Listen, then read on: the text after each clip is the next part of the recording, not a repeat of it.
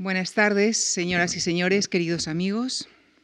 Permítanme recordarles que mañana a las 7 de la tarde iniciamos nuestro ciclo de cine mudo, dedicado en este caso a la comedia cinematográfica. Y antes, a las 5, en Memorias de la Fundación con Íñigo Alfonso, eh, tendremos como invitado al historiador y escritor Fernando García de Cortázar. Están ustedes cordialmente invitados. Y esta tarde, en la clausura de este ciclo que hemos dedicado al surrealismo y su entorno, tengo el gusto de dar nuestra bienvenida y agradecer la participación de la historiadora, investigadora y ensayista María Tausiet. Doctora en Historia por la Universidad de Zaragoza, ha trabajado como investigadora en el Consejo Superior de Investigaciones Científicas. Es especialista en Historia Cultural de España en la Edad Moderna. Sus investigaciones se han centrado sobre todo en el estudio de la magia y la posesión demoníaca, así como en algunos aspectos ligados a los conflictos religiosos derivados de la Reforma Católica, como la excomunión, el purgatorio, la retórica de los insultos religiosos, el discurso moral sobre la locura o el llamado don de lágrimas. Algunos de sus libros son Ponzoña en los ojos, Brujería y superstición en Aragón en el siglo XVI, Abracadabra Omnipotens, Magia Urbana en Zaragoza en la Edad Moderna y Reliquias Imaginarias en la España Moderna. Junto con James Amelang ha coeditado El Diablo en la Edad Moderna y Accidentes del Alma, las emociones en la Edad Moderna. Acaba de editar El Dedo Robado, Reliquias Imaginarias en la España Moderna. De los títulos que acabo de señalar se deduce que María Tausiet sabe, sabe mucho del mundo de la imaginación, del mundo de las alegorías y de ese mundo que, que ha sido plasmado en imágenes que reivindicaron los surrealistas, pero que en realidad enmarca una larga tradición artística que se remonta al medievo. Y de eso viene a hablarnos esta tarde María Tausiet, con quien ya les dejo, para que desde su óptica de investigadora, de historiadora, nos hable de los sueños, de las visiones, de los fantasmas, de los monstruos y otras criaturas imaginarias. En definitiva, nos haga un inventario del surrealismo. Muchísimas gracias.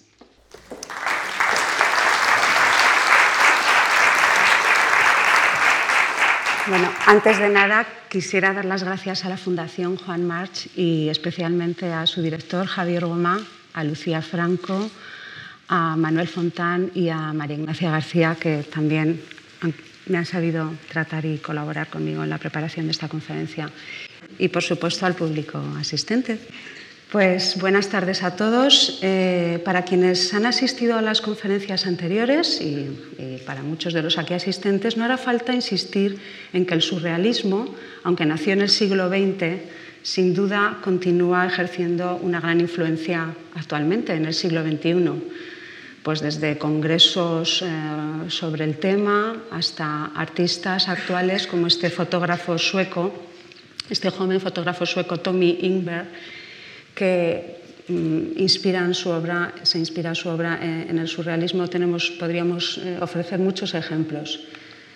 Eh, esta palabra, surrealismo, que inventó Apollinaire en 1917, nos resulta familiar a todos eh, y seguimos utilizándola, aunque actualmente casi exclusivamente como adjetivo. A menudo calificamos objetos o situaciones como surrealistas, refiriéndonos a algo disparatado, descabellado, mm, absurdo, eh, contrario a la razón, refiriéndonos a algo prácticamente instalado en la locura. Eh, el movimiento surrealista, por supuesto, no puede reducirse a eso. Eh, es como si en el lenguaje popular asomara únicamente la punta del iceberg. Es mucho lo que queda escondido. Todavía, al día de hoy, con todo lo que se ha estudiado, el surrealismo continúa siendo uno de los movimientos culturales más intrigantes, enigmáticos y, desde luego, fértiles en todos los sentidos. Como sabemos todos, pero bueno, no está de más eh, recordarlo, su apogeo se manifestó entre las dos guerras mundiales, en los años 20 y 30 del siglo XX, para, si no desaparecer del todo, ir dispersándose eh, a finales de la Segunda Guerra Mundial. Eh, seguramente muchos de los padres de quienes estamos hoy aquí nacieron en una de esas dos décadas, en los años 20 o 30. Eh, no obstante, el estallido de conciencia, la iluminación, por así decirlo, que supuso el movimiento surrealista a comienzos del siglo XX, vendría a reflejar una larga serie de iluminaciones anteriores. Una serie de antecedentes que podemos remontar a la Edad Media y que se manifestaron sobre todo a finales eh, de esta y durante la Edad Moderna, como iremos viendo después. Esta idea de que el surrealismo tuviera antecedentes o antepasados es desde luego, como bien lo ha sabido expresar Juan José La Huerta, que escribe uno de los ensayos del excelente catálogo de la exposición y que habló el otro día, bueno, como bien ha sabido expresar Juan José La Huerta, es una manera de contemplar el pasado desde el presente. Sería como aplicar el principio de retroactividad a la historia, ver lo anterior a la luz de lo nuevo. Sin embargo, en este caso, el supuesto poder retroactivo del surrealismo no es solamente una idea de los estudiosos actuales. Eh, eh, ya los propios surrealistas eh, se refirieron a una serie de pensadores y de artistas a quienes consideraron predecesores e inspiradores de su movimiento. Entonces, bueno, para sumarnos a lo que podríamos llamar la galería de antepasados o el árbol genealógico de los surrealistas, Nada mejor que recordar eh, la exposición que organizó en 1936 el primer director del Museo de Arte Moderno de Nueva York, el famoso MoMA, que, como veis, eh, se tituló Arte Fantástico, Dada y Surrealismo. Lo curioso es que en esa exposición compartían espacio los dadaístas y los surrealistas con artistas de los siglos XV y XVI, como el Bosco, Durero o Archimboldo, y también con varios representantes del romanticismo como Fuseli, Blake o Goya. Según el organizador de la exposición, el común denominador de todos estos artistas eh, eh, era la tendencia a lo irracional. Bueno, dicho así, eh, podría denotar algo negativo, un simple enloquecimiento, como a veces utilizamos el término irracional en la actualidad. Sin embargo, para los fundadores del movimiento, el surrealismo eh, pretendía alcanzar y expresar eh, todo lo contrario, eh, la irracionalidad como algo fuera de la razón, en, realidad una realidad superior. Surrealismo sería una surrealidad, una sobrerealidad, una realidad que superara la lógica y los opuestos característicos del pensamiento dualista. Esto es, que incluyera, y no es poco, tanto lo que normalmente se considera real como lo imaginario, la vigilia y el sueño, la vida y la muerte, el pasado y el futuro, la materia y el espíritu. Bueno, en ese sentido, su predecesor más antiguo podría considerarse el filósofo griego Heráclito, que ya en el siglo V a.C. había afirmado que lo que normalmente consideramos opuestos son solo apariencias.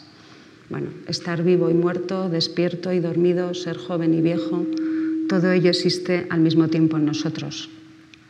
Decía, para superar la visión estrecha y convencional de la realidad, los representantes del movimiento recalcaron sin cesar un nuevo tipo de visión que podíamos llamar interior. Se trataría de mirar o atender no tanto a lo que pasa afuera, a lo que nos rodea, a lo externo, como al fondo de cada uno, a nuestros recuerdos, nuestras emociones, nuestros deseos, lo que les importaba a los surrealistas era explorar con valentía su intimidad y a continuación expresarla de la forma más artística y libre a la vez.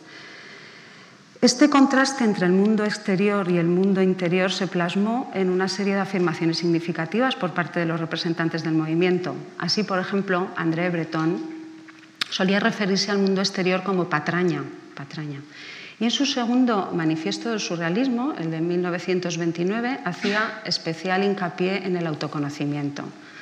Bueno, decía, escribía, la ideología del surrealismo tiende simplemente, bueno, simplemente, nos hace un poco de gracia actualmente, a la total recuperación de nuestra fuerza psíquica por un medio que consiste en el vertiginoso descenso al interior de nosotros mismos, etcétera quedaros si acaso con el final de la frase, lo de pasear en plena zona prohibida, que luego volveremos a ello. Eh, la actitud surrealista, porque el surrealismo, y esto ya se ha dicho en días anteriores, no es solamente un movimiento artístico, sino una filosofía y una actitud.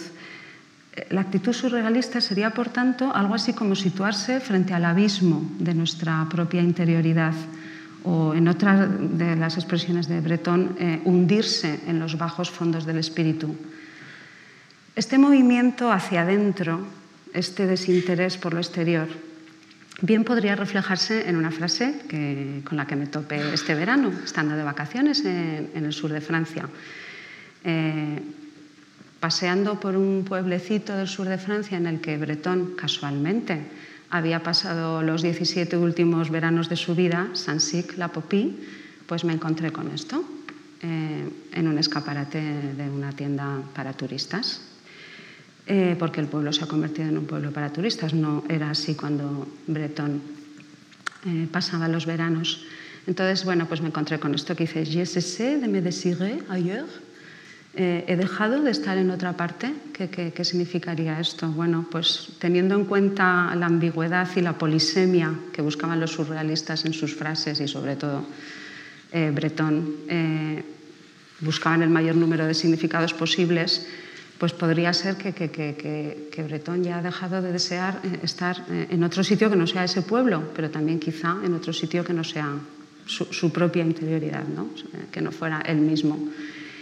Esto pues, nos recordaría otra frase que Dalí y Buñuel barajaron como título de aquella película surrealista, aquella película, primera película surrealista que al final se llamó Un perro andaluz.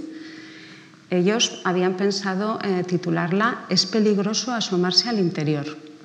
Bueno, esto mm, sería darle la vuelta al cartel que había en los trenes, que veis ahí arriba, que decía, eh, pues c'est dangereux de se pencher au dehors, eh, es peligroso asomarse al exterior, claro, que luego de hecho se, se, hizo una película española en 1946, basada en una obra de Jardier Poncela.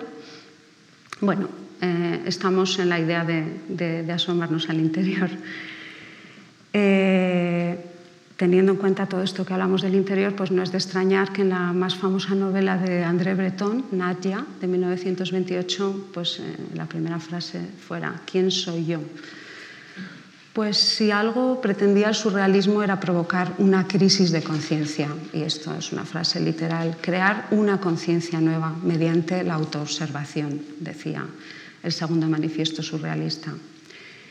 Claro que para esta nueva conciencia haría falta un nuevo tipo de mirada, no tanto a través de los ojos del cuerpo, sino mediante una especie de ojo interior, que es el título de la primera sección de, la exposición que tenemos afuera, el ojo interior, capaz de ver lo invisible.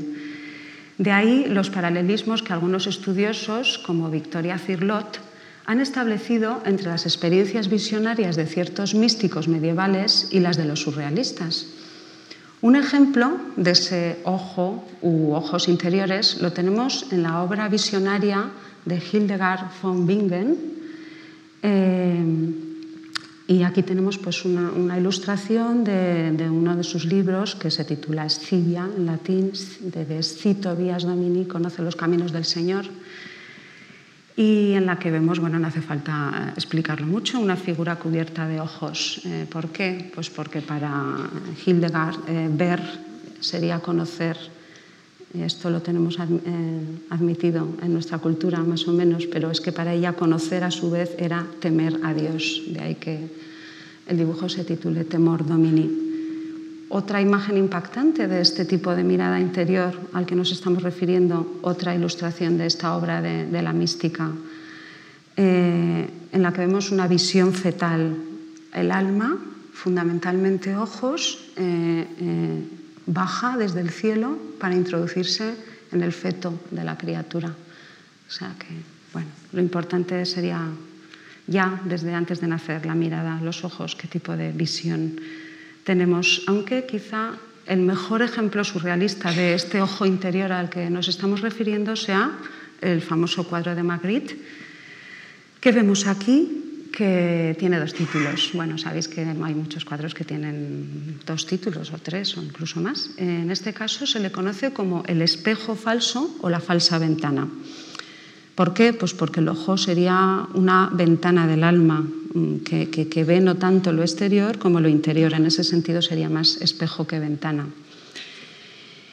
Tanto para los surrealistas como para los visionarios o místicos medievales, la realidad tendría, que ser eh, desvelada o revelada, es decir, que habría como que, que apartar o descorrer un velo para ver la verdadera realidad o la realidad absoluta, la surrealidad.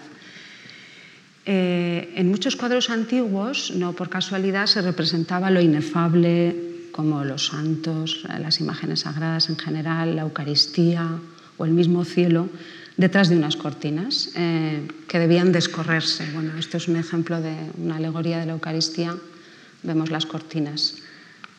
Eh, otro ejemplo, en este caso surrealista, de, ventana, en este caso rota, porque Magritte lo que quería expresar aquí, que, que lo esencial era eliminar la diferencia entre lo que, lo que, está dentro y lo que está fuera, también eh, enmarcada en unas cortinas. Eh, yo un poco más estoy enmarcada en cortinas, pero no, bueno, las cortinas, es muy importante.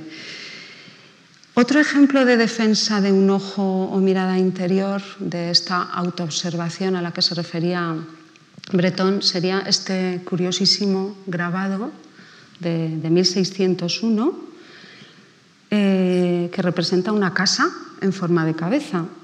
Eh, si nos fijamos, la leyenda que vemos arriba, aspectus incauti dispendium, pues significa el coste de la mirada incauta, o sea, el precio, eh, el peligro. Y es que eh, eso mirar, mirar hacia afuera, lo exterior, eh, estar pendiente de, lo que ocurre fuera, fuera de la casa, fuera de, la cabeza de uno, la curiosidad, el cotilleo, pues según este autor y según la ideología mm, de la época, pues conducirían al pecado y a la muerte. Entonces, bueno, pues tenemos ahí tres pecados eh, famosos. El más famoso, el de Eva, a la izquierda con la manzana otro, el del rey David, cuando contempla a Betsabé en el baño eh, y al final van a acabar cometiendo pecado ambos. Y uno quizá menos conocido en esta cultura actual, eh, que es Dina, eh, la hija de Jacob y Lía, que sale de su casa por curiosidad y acaba también mal. bueno, en cuanto a la muerte, el pecado y la muerte, pues ahí está subiendo esa escalera. Es decir, que, que el mirar hacia afuera no sería muy recomendable. En ese sentido, los surrealistas volverían de alguna manera a esta tradición. Bueno, eh, seguimos un poquito esta primera parte hablando de la obsesión por los ojos y por el tipo de mirada capaz de percibir esa realidad eh, superior o su realidad. Eso se plasmó en, asimismo en la más conocida escena de la primera película surrealista de Dalí Buñuel, en la que hemos hecho referencia, Un perro andaluz. Eh, de todos es conocido pues, ese momento en el que a la señora se le corta el ojo con una navaja. Más que algo sádico, eh, simbolizaría o podría simbolizar la, la, destrucción de la visión exterior o convencional, la búsqueda de una visión más allá de la mundana, la ceguera del visionario. Eh, esta película era de 1929. Yendo más atrás, Max Ernst eh, había representado ya en 1922 en una ilustración para la cubierta de un libro de Paul Elbart un ojo atravesado por un hilo. Este tema del ojo atravesado normalmente era en la antigüedad por un héroe, era pues, uno de los leitmotivs de la pintura antigua. Vemos aquí eh, a Peregrino Tibaldi, un pintor del siglo XVI, como representa a Ulises pues, clavando la lanza en el ojo del cíclope Polifemo. Eh, o a Paolo Uccello eh, en San Jorge y el Dragón, yendo todavía más atrás, a finales del siglo XV, pues como San Jorge clava su lanza y atraviesa el ojo del dragón. Este cuadro de Paolo Uccello, eh, aparte de sus posibles connotaciones sobre la mirada interior, eh, nos introduce en otro de los grandes temas del surrealismo, que es la perspectiva. La perspectiva, que en realidad tiene que ver con la mirada, con el punto de vista, y que en muchas ocasiones, como eh, se resalta en la exposición que tenemos aquí, pues va unida a ciertos espacios mágicos. Paolo Uccello, eh, muchos de los que están aquí ya lo saben, pues era uno de los artistas más admirados por André Breton En realidad eh, fue el único pintor que apareció citado en el primer manifiesto, el único pintor antiguo. Como sabemos, pues se decía de él que su máxima obsesión era representar la perspectiva. De hecho, Giorgio Vasari en su biografía le atribuyó la expresión «Oh, qué cosa tan dulce la perspectiva».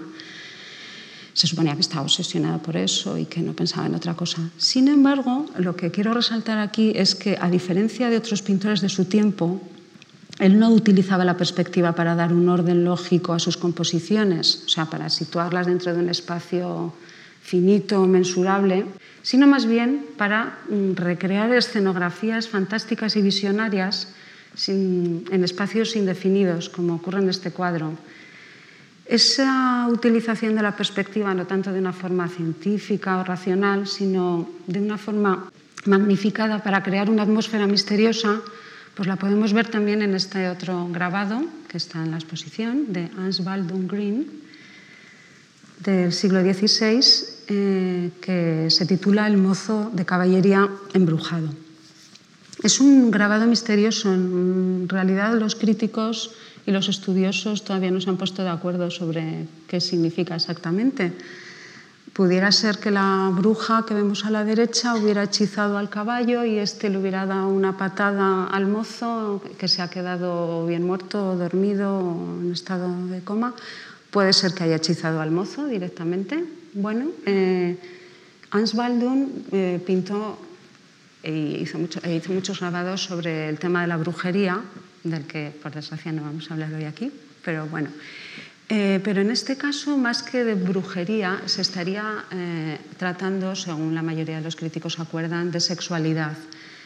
vemos el pecho al aire de, la, bruja, la antorcha que blande con su mano derecha eh, y luego, bueno, pues la perspectiva tan exagerada nos hace mm, casi obviar la, parte de arriba del cuerpo y la cabeza del mozo y dirigir la mirada pues linealmente hacia la bragueta.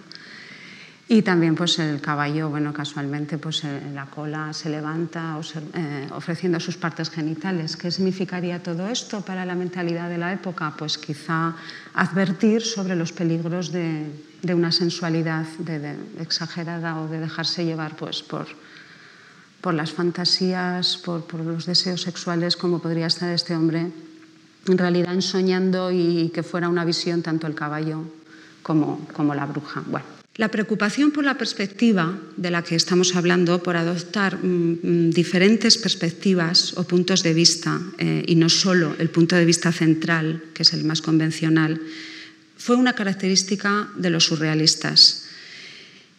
Para ellos sería una forma de romper la percepción y al mismo tiempo la interpretación habitual de las cosas. O sea que digamos que desde el punto de vista surrealista siempre era posible eh, admitir más de una interpretación pues todo sería polisémico, lo que hemos comentado antes de la frase de, Breton. ¿no?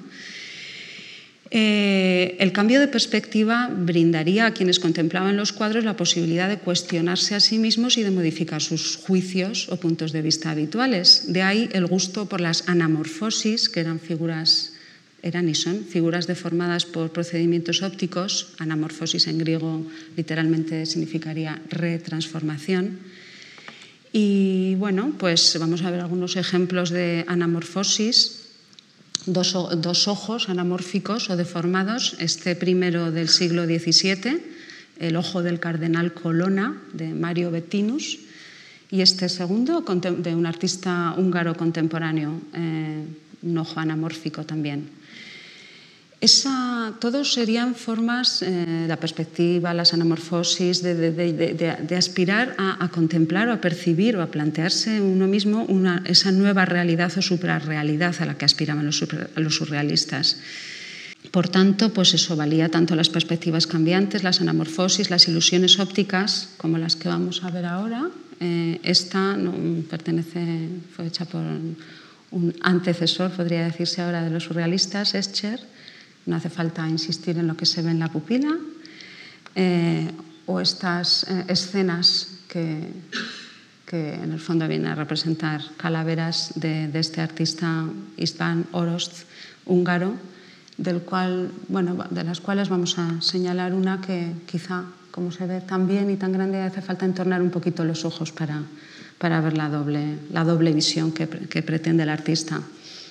Y en esta línea pues podemos también poner este ejemplo famoso de la foto que le hizo Philip Halsman a, Dalí con, con, una calavera de mujeres titulada La voluptuosa muerte. Aparte de las ilusiones ópticas, pues también interesaban a los surrealistas las imágenes múltiples o polivalentes, como es el caso de esta obra de Dalí, El enigma sin fin, donde eh, al menos se han reconocido seis escenas simultáneas. En la playa de Creus, un filósofo recostado, eh, el gran cíclope cretino, que sería una especie de parodia o retrato disimulado de Lorca, un galgo, una mandolina, un animal mitológico, bueno, hasta seis escenas podríamos ver aquí. También eh, para acceder a esa realidad superior o, surreal que pretendían los surrealistas sería interesante mm, ver algún ejemplo de figuras compuestas, como bueno, en el caso del arte antiguo, este bibliotecario de Archimboldo, fijaos en las cortinas, por cierto, que además parece que le sirven de medio capa, o esta famosa sala de May West que podemos contemplar en el Museo Figueras de Dalí y que, bueno, pues que se montó sobre un cuadro del propio Dalí de los años 30, en 1975, y que es una, figura compuesta, no hace falta decirlo. Por cierto, el pelo vienen a ser unas cortinas. El objetivo de todos estos experimentos, de todas estas manifestaciones artísticas, eh, no sería otro que percibir lo misterioso, lo prodigioso que se oculta detrás de cada cosa, por insulsa que pueda parecer. Para los surrealistas, esta dimensión mágica no se revelaba en lo religioso, o sea, lo prodigioso, lo misterioso, lo mágico, no se revelaba en lo religioso como para los antiguos, sino en la vida cotidiana. Hay una frase del coautor del catálogo de la exposición esta de Nueva York, a la que nos hemos referido antes, que lo expresa muy bien. Decía, sin el narcótico de la religión, lo prodigioso sale a la luz dentro de la realidad. Eh, los surrealistas eh, trataron de luchar contra la religión convencional, parodiándola. Eh, en su mayoría fueron virulentamente anticatólicos, Dalí es una excepción. Buñuel es un buen ejemplo, con su famosa contradictoria frase Soy ateo, gracias a Dios. Y de manera provocativa y en el fondo no muy diferente, de, forma no muy diferente, André Breton escribía en su segundo manifiesto, pues refiriéndose a los paseos por la zona prohibida, hemos señalado antes, escribía esto, que el diablo ampare a la ideología surrealista a fin de que nunca falten escollos en su camino. Bueno, pues zona prohibida. Y aprovechando esta mención al diablo, pues vamos a detenernos más despacio en el inventario anunciado de referentes culturales, eh, yendo en un orden inverso, eso sí, empezamos por los numerosos demonios que, según el libro del Apocalipsis, cayeron con Satanás en el infierno. Esto es, la caída de los ángeles rebeldes, un cuadro de Bruegel del que hemos visto un detalle al principio. Y, bueno, pues está claro que los demonios representados por los artistas de la Edad Media y de la Edad Moderna fueron una importante fuente de inspiración para los surrealistas. Pues había pintores, sobre todo Bruegel y el Bosco, que, se tomaran una gran libertad a la hora de representar a esos ángeles rebeldes convertidos en verdaderos monstruos deformes y horrorosos a medida que, iban cayendo. Eh, cuanto más desproporcionados y horrendos, mejor, pues su apariencia revulsiva pues indicaría su degeneración moral. Pero, en fin, la fantasía es, es increíble.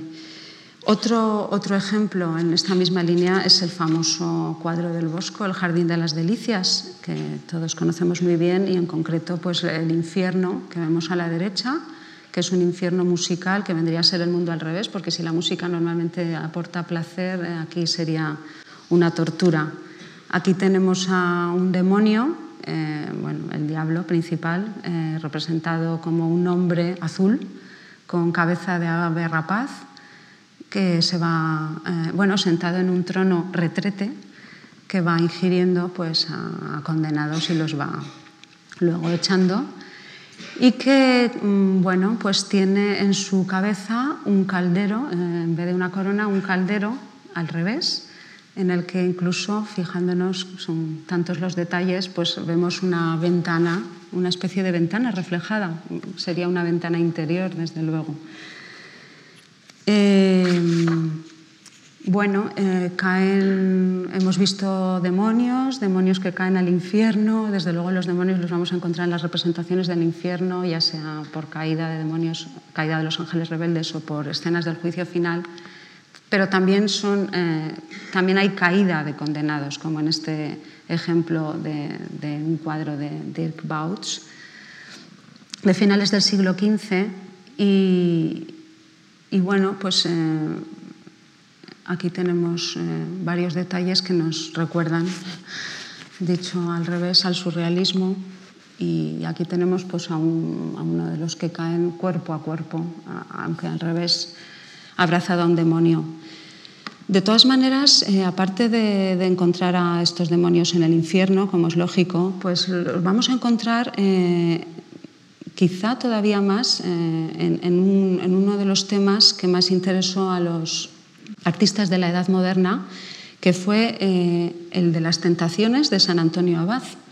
Aquí tenemos, eh, enlazando pues, este cuerpo a cuerpo de demonio y hombre, a este otro eh, cuerpo a cuerpo de demonio y santo, San Antonio Abad en este caso que está tumbado en la panza de un demonio en forma de sapo, pues hay que decir quizás que San Antonio Abad pues, fue un eremita egipcio del siglo III que se retiró al desierto durante 20 años para hacer una vida de lectura y de oración, de reflexión, pero esto le llevó a experimentar una serie de estados psicológicos contradictorios y tentaciones, llámase X, que le causaban un, enorme sufrimiento. Según su biógrafo, San Atanasio, estos estados se representaban en forma de espíritus encarnados en todo tipo de figuras monstruosas. Entonces vamos a hacer un pequeño recorrido visual por estas tentaciones demoníacas de San Antonio.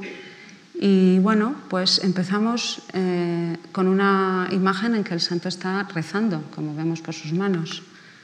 Rezando, sigue aquí a pesar de todo lo que le rodea. Eh, vamos a ver si a veces cuesta encontrar al santo, porque realmente no es lo más importante visualmente de estos cuadros son más importantes los demonios. Una nueva escena que está en el Museo del Prado, eh, donde también lo encontramos pues eso, en actitud de orar, no digamos aquí, que es eh, un cuadro atribuido al Bosco, pero que en realidad eh, sería de un seguidor del Bosco. Hay muchísimos cuadros atribuidos al Bosco repartidos por toda Europa, en la que todavía lo encontramos pues rezando, con la tentación que sería esa casa burdel eh, con la señora eh, dueña del burdel y la mujer que, que, digamos, le llama su atención, pero él sigue rezando, por así decirlo. Lo mismo en esta otra versión de otro seguidor del Bosco, parecida a la anterior, y es bueno, os he traído esta tercera versión pues porque la verdad es que es llamativo cómo eh, este está en el Escorial en España, no en la primera mitad del siglo XVI como en los anteriores cuadros, sino en la segunda se cambió la, visión de la tentación por esta otra visión, que en fin, eh, es todo igual, entre comillas, excepto el crucifijo. ¿no? Bueno, pero esto es una, anécdota para que veamos cómo cambian las maneras. Eh, seguimos viendo en este recorrido visual a San Antonio, en este caso ya no rezando, sino leyendo, pero todavía guardando la compostura este, en, esta obra de Jos van Kransbeck, un pintor flamenco del 17, que desde luego, si no nos lo dicen, pues podríamos calificarla de surrealista. Y lo vemos volando, eh, acosado por unos demonios eh, que nos resultan muy modernos, a pesar de ser un grabado del siglo XV, ya sin poder rezar ni leer ni nada, en este grabado de Martin Schongauer, un pintor alemán, como digo, del siglo XV. Eh, en esta progresión lo vamos a ver ahora eh, ya ni rezando, ni leyendo, ni, ni, guardando ningún tipo de compostura, sino directamente derribado en el suelo. Eh, en esta obra de Salvator Rosa, del siglo XVII, también muy moderna, esos demonios nos van a recordar muchísimo a otros que va a pintar Dalí, como veremos enseguida. Derribado en el suelo y acosado de una manera increíble. Eh, lo tenemos aquí en estas Tentaciones de San Antonio de Matías Grünewald, de comienzos del 16. Los demonios son, desde luego, espectaculares. De arriba, a la izquierda, es gracioso. Y bueno, pues eh, eh, desde luego toda esta progresión visual nos lleva a, las tentaciones de San Antonio, un cuadro de Max Ernst, pintor surrealista alemán, pintado en 1945. Mirad, ese año de final de la Segunda Guerra Mundial a partir del cual, digamos, el surrealismo, el movimiento empezó a dispersarse. Lo curioso de este cuadro, bueno, hay muchas cosas curiosas, pero eh, quizá la anécdota que más llama la atención es que este cuadro ganó un concurso de dibujo que fue convocado por una firma de cine eh, estadounidense porque querían sacar un cuadro de las tentaciones de San Antonio en una película titulada La vida privada de Bellamy, basada en una novela de Guy Maupassant. Y bueno, pues querían que en el transcurso de la película saliera un cuadro de las tentaciones de San Antonio eh, hecho por un surrealista. Entonces, bueno, en este concurso pues, dibujo, luego pasó a ser un cuadro, participaron entre otros Max Ernst y Dalí, pero Dalí no ganó.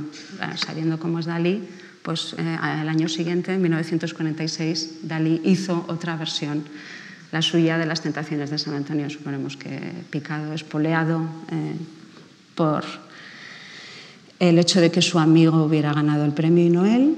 Y aquí, bueno, pues tenemos la última versión de este recorrido visual por este tema tan jugoso de las tentaciones de San Antonio, en este caso, bueno, se ha incorporado un poquito, ya el santo no está derribado, no está completamente tumbado, pero bueno, tenemos tentaciones, pues el triunfo en forma de caballo, el sexo en forma de la mujer que aparece sobre el primer elefante, las riquezas, la pirámide, la casa de oro, etc.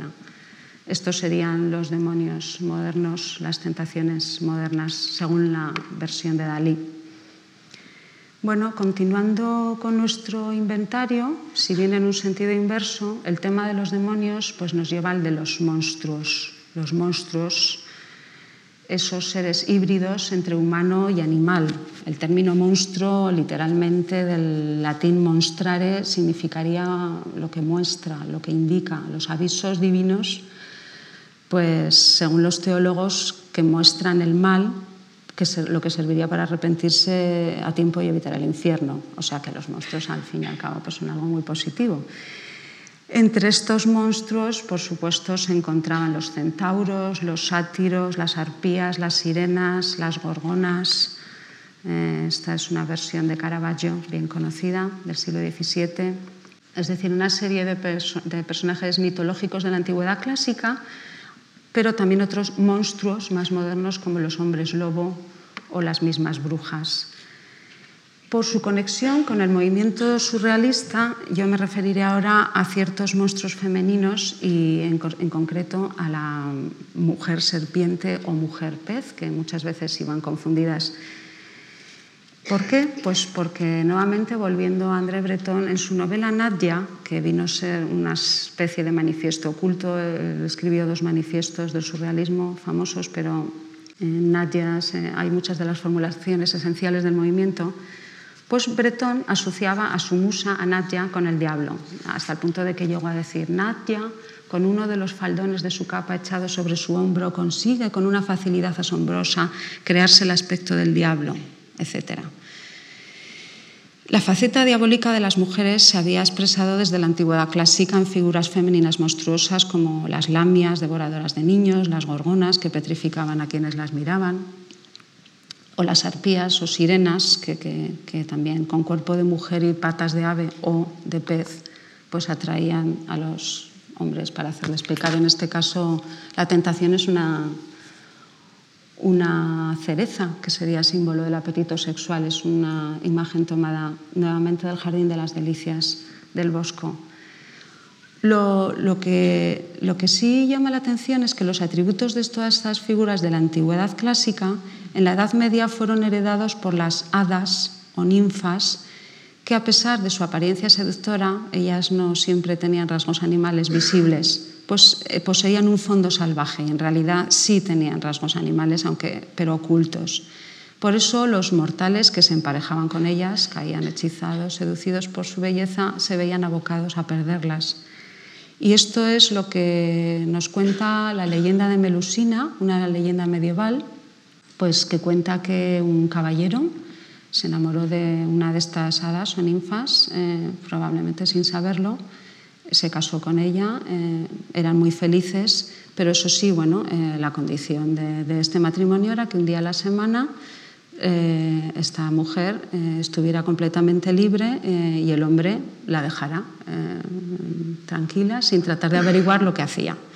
Así pasaba el tiempo, era todo felicidad, todo funcionaba muy bien en la pareja, pero claro, las malas lenguas, los maliciosos comentarios de la gente hicieron que al final el caballero dijera, pues sí, tengo verdaderamente que espiar a esta mujer a ver qué hace ese día y de, manera que decide espiarla y es así cuando como descubre en el baño de ella su cola de serpiente, lo que provoca la desaparición del hada. Esta es una de las 16 ilustraciones de la leyenda de Melusina eh, del siglo XV.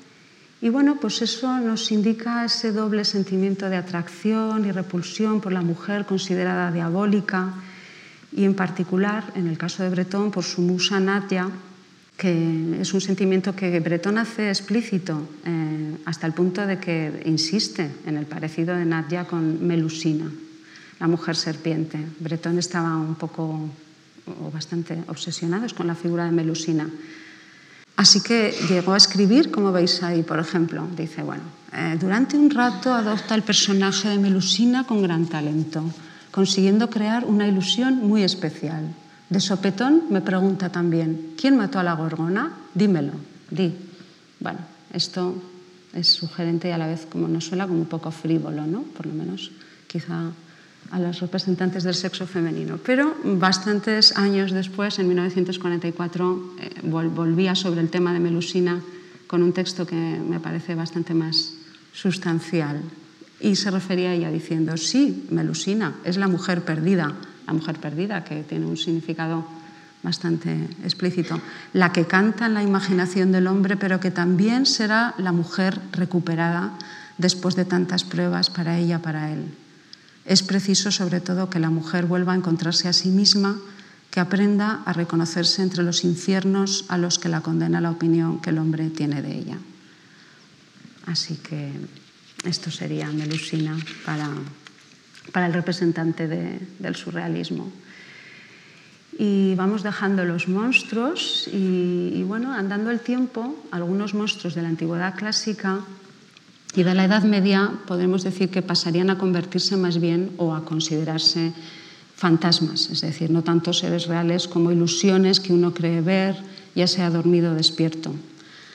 Son muy escasas las representaciones de fantasmas en las artes plásticas, pero si hubo un momento en el que empiezan a aparecer de forma más habitual es a comienzos del romanticismo, o sea, en la época de, tres grandes pintores coetáneos que precisamente actualmente se consideran eh, predecesores del movimiento surrealista, Henry Fuseli, William Blake y Francisco de Goya.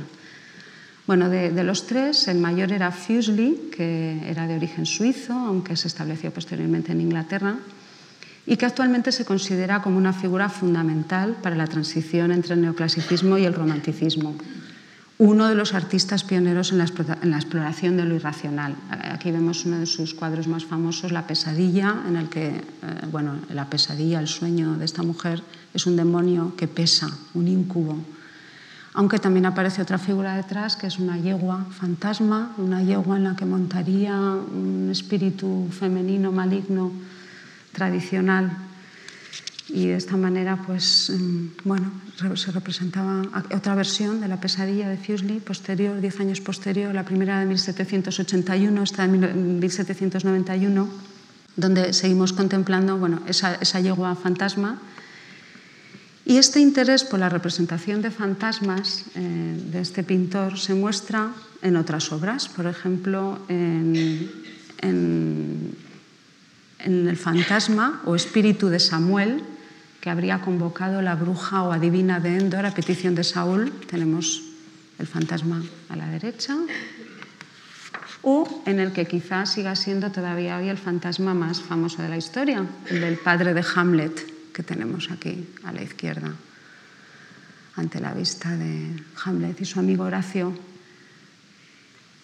Eh, el más destacado de, heredero del, espíritu de Fuseli fue William Blake, que por cierto admiraba muchísimo a Fuseli y que también representó fantasmas. Nuevamente, la aparición de Samuel, el fantasma de Samuel, convocado por la bruja, ante la mirada espantada tanto de la bruja como de, del propio Saúl, que era el que había pretendido convocarlo, o el, llamámoslo, fantasma o espíritu de Beatriz. Eh, ante Dante en el paraíso o otro ejemplo del paraíso perdido de Milton, en este caso, en el que vemos eh, un curioso fantasma. Aquí habría que explicar que el diablo, cuando, cuando decide salir del infierno para aventurarse en esa gran hazaña de ir al nuevo mundo creado para engañar a, a, Eva, pues quiere salir del infierno y no puede porque el infierno está cerrado a cal y canto con nueve puertas las últimas de las cuales son de diamante, de material indestructible, y además hay dos figuras que guardan las puertas del infierno,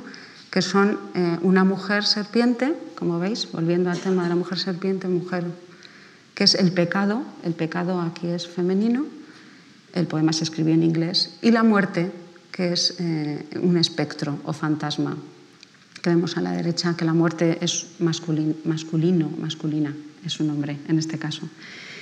De tal manera que vemos representado otro fantasma, el fantasma de la muerte por, Blake. Eh, y para acabar con esta, digamos, eh, ruta visual de fantasmas eh, raros de la historia del arte, vamos a ver el fantasma de una pulga, un cuadro de Blake que representa a un gigante, un gigante grotesco, medio humano, medio animal, que tiene entre sus piernas el fantasma de una pulga.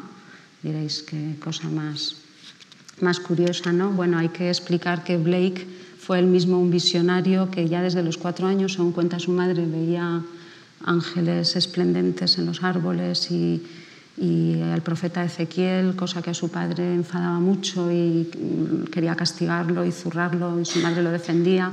Bueno, Blake era un visionario él mismo y, y bueno, el fantasma de una pulga, que es este, este cuadro, pues sería resultado de una de esas visiones. Según Blake, cosa que decía una frase que acompañaba este cuadro, el espíritu de los seres humanos a veces se reduce al tamaño y la forma de un insecto.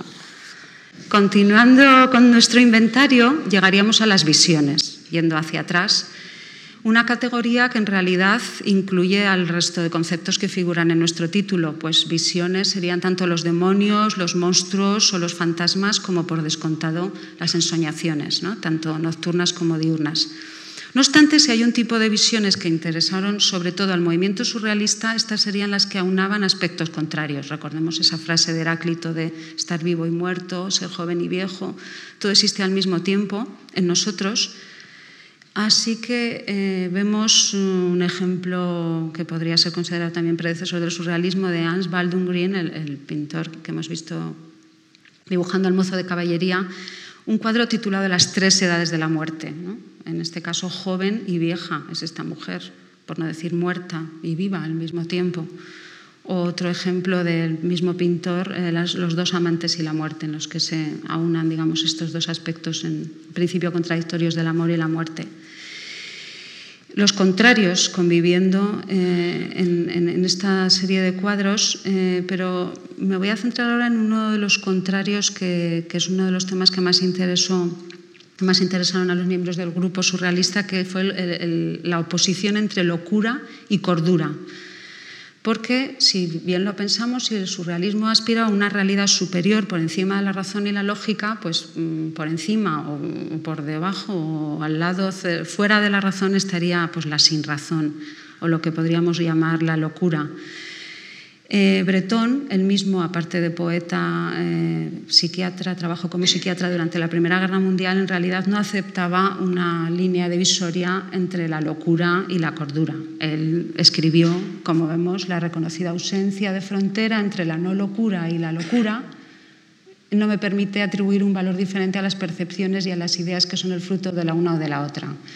Ejemplo máximo de esto es que al año siguiente, en 1929, publicó junto con Paul Eluard un, libro con el provocativo título de La Inmaculada Concepción, no tiene nada que ver con el tema, eh, en el que se dedicaron a, hacer ejercicios de simulación de los principales delirios admitidos en aquel momento por la psiquiatría. Entonces ellos eh, eh, simulaban manía aguda, parálisis general, demencia precoz, etc pues en su opinión, y era lo que defendían, el hombre normal, poéticamente orientado, es capaz de reproducir las más paradójicas y excéntricas manifestaciones delirantes sin que ello le afecte y le trastorne. Así que eh, los surrealistas insistieron en el tema de la delgada línea entre la locura y la cordura, eh, un tema que ya venía de antiguo y que se había expresado sobre todo en el arte eh, antiguo, en la leyenda de la nave de los necios o de los locos, que a dónde lleva esta nave? Al país de Jauja, al país de Cucaña o de Jauja. Aquí tenemos una representación de esa nave de los locos. Aquí los locos, que es, porque la palabra loco no define, nada concreto en realidad, aquí los locos son más bien pecadores, estúpidos, llámalos pecadores, llámalos estúpidos, pues que cometen todo tipo de excesos, sobre todo de gula y de lujuria y de juego, eh, y que acaban llegando al país de la abundancia, en esa nave o país de Jauja, un paraíso alimenticio, donde la comida está al alcance de la mano. Vemos aquí un ejemplo del país de Jauja.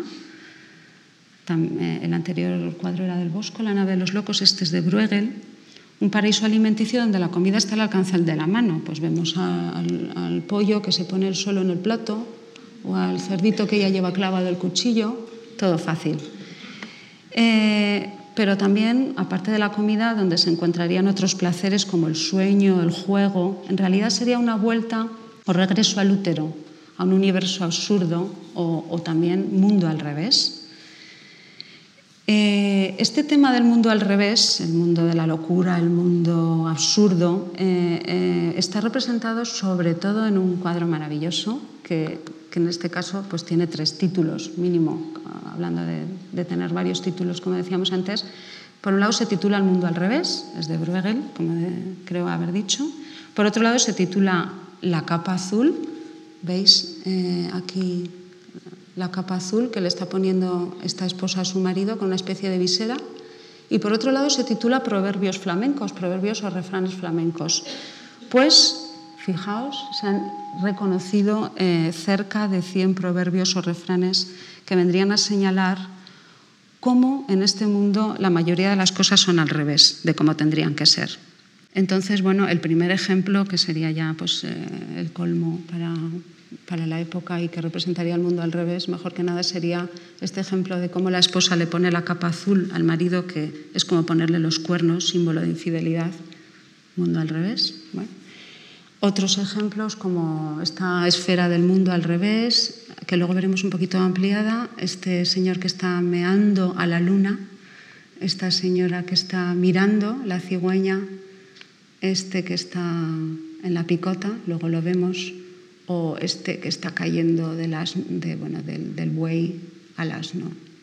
Ahora los vemos más despacio, el mundo al revés, que es evidente que está ejemplificando este tema, el que me ha la luna, que significaba perder el tiempo. Bueno, perder el tiempo no sería algo tan, tan banal. Mirar a la cigüeña, que significaría también perder el tiempo. Eh, llamar la atención sobre los propios actos, actos vergonzosos, porque era ahí en la picota o en un punto alto donde se colocaba a los criminales para la vergüenza pública y este en este caso está incluso llamando la atención, miradme, miradme o el que se cae del buey al asno, que es símbolo como de ir a peor. Solo hemos visto seis ejemplos y, se han identificado casi cien, pero el, tiempo apremia. Este tema de, la visión del mundo al revés eh, fue uno de los favoritos del tercer artista prerromántico que hemos citado antes, Goya, considerado hoy un claro antecedente al surrealismo. En sus caprichos, como hacían los surrealistas, Goya borró totalmente las fronteras entre el mundo interior y el exterior, entre la realidad y la imaginación, y ello le sirvió para hacer una crítica social, para retratar muchas extravagancias y para hacer una crítica y, presentar una visión de la realidad propia y original que hubiera sido muy difícil plantear de otra, de otra forma. Vamos a ver, nada, estamos acabando ya, eh, muy poquitos ejemplos, pero he elegido eh, el tema de los asnos, que, dos imágenes de asnos que eran muy frecuentes en Goya, por otra parte, que también eh, son, es un animal conectado con el movimiento surrealista. Si recordamos, por ejemplo, esos dos asnos podridos que están en, en Carnuz, como decía Puñuel, como se llamaba así en su pueblo, a, estos animales podridos que quedaban abandonados a las afueras eh, para que los comieran los, los, cuervos. Bueno, pues en, la película, la primera película surrealista, Un perro andaluz, pues eh, hemos visto esos, esos arnos podridos encima de los pianos que arrastra el protagonista. También Dalí eh, tiene un cuadro titulado El asno podrido. Bueno, pero volvamos a los asnos de Goya. Aquí tenemos un capricho, el capricho número 42, en el que aparecen dos campesinos cabalgando con el asno a la espalda, en vez de el mundo al revés, ¿no? en vez de lo que sería lo, habitual. Dice, tú que no puedes, tú que no puedes, llévame a cuestas, acababa el refrán de la época. Y esto pues, significa que los campesinos llevaban a cuestas a las clases ociosas, al clero y la nobleza, que están muy contentos, los burros ahí contentos y que ellos pues, pues que, no, que, no pueden, ¿no? Que, el mundo está al revés, que el sistema social sería inadecuado. Más adelante, el Capricho 63 representa otra vez este tema, en este caso los campesinos, pues ya para, para Goya, eh, mucho más pesimistas se han convertido en asnos ellos mismos, siguen cargando a las clases ociosas, en este caso ya convertidos en auténticos monstruos, uno con cabeza, manos y pies de ave rapaz, el otro con cara, bueno, como una especie de asno rezando. Pero bueno, digamos que ya no. voy a sentir en su pesimismo después del fracaso de la reforma agraria que ya no habría mucha esperanza para esos campesinos. Y aprovechando que estamos con Goya y sus caprichos, yendo en sentido inverso, tal y como nos estamos conduciendo al principio de nuestro inventario del surrealismo, acabaremos resaltando una vez más la enorme importancia de los sueños. Famosísimo grabado de Goya, Capricho número 43. Este grabado se ha citado muchísimas veces como origen del surrealismo y en él vemos a un hombre que con la cabeza apoyada en la mano pues está completamente dormido. O sea, no es una figura, no es una representación de la melancolía como, como había tantas en el, en el arte antiguo en el que una persona está reclinando su cabeza sobre la mano en una especie de ensoñación soñadora, de, de, de gesto pues, de reflexión, de inspiración. No, no, en este caso está completamente dormido y además está teniendo una pesadilla, un sueño oscuro que aparece representada por esos eh, murciélagos eh, y esos búhos y ese gato negro que tiene montado en la espalda. Y todo esto lo contempla un lince con su mirada de lince, su mirada aguda. Y, ha habido distintas interpretaciones de, este grabado. La más habitual que se sujetaría al, al titulito del sueño de la razón produce monstruos sería que, que cuando la razón desaparece mm, todo se altera produciendo monstruos, pero, pero más bien sería la interpretación, otra la interpretación que es la que figura en la explicación del manuscrito del Museo del Prado, que dice así, la fantasía abandonada de la razón produce monstruos imposibles pero unida con ella es la madre de las artes y el origen de las maravillas. Es decir, que la auténtica visión, esa visión que buscaban los surrealistas, no derivaría únicamente de la razón, de la vigilia, de la, lógica, sino también de otra dimensión que aparece en los sueños, que por un lado revelan monstruos interiores, pero también maravillas.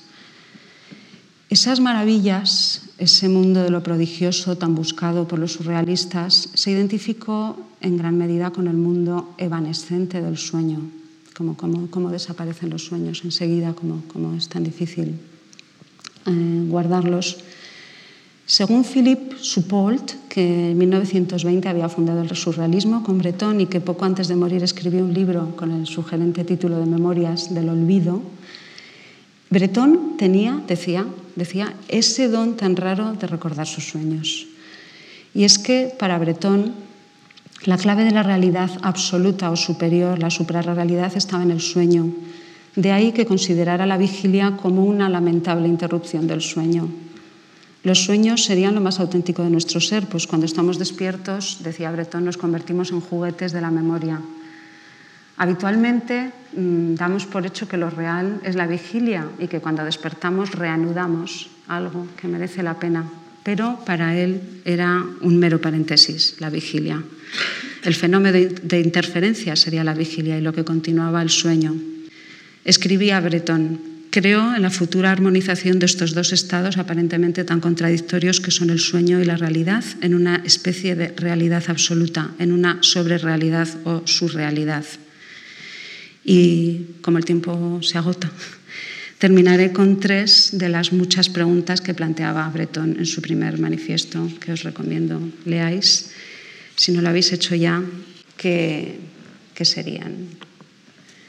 ¿Cuándo llegará, señores lógicos, la hora de los filósofos durmientes? ¿Por qué no espero de los indicios del sueño más de lo que espero de mi grado de conciencia? ¿No cabe acaso emplear también el sueño para resolver los problemas fundamentales de la vida? Pues muchas gracias por su atención.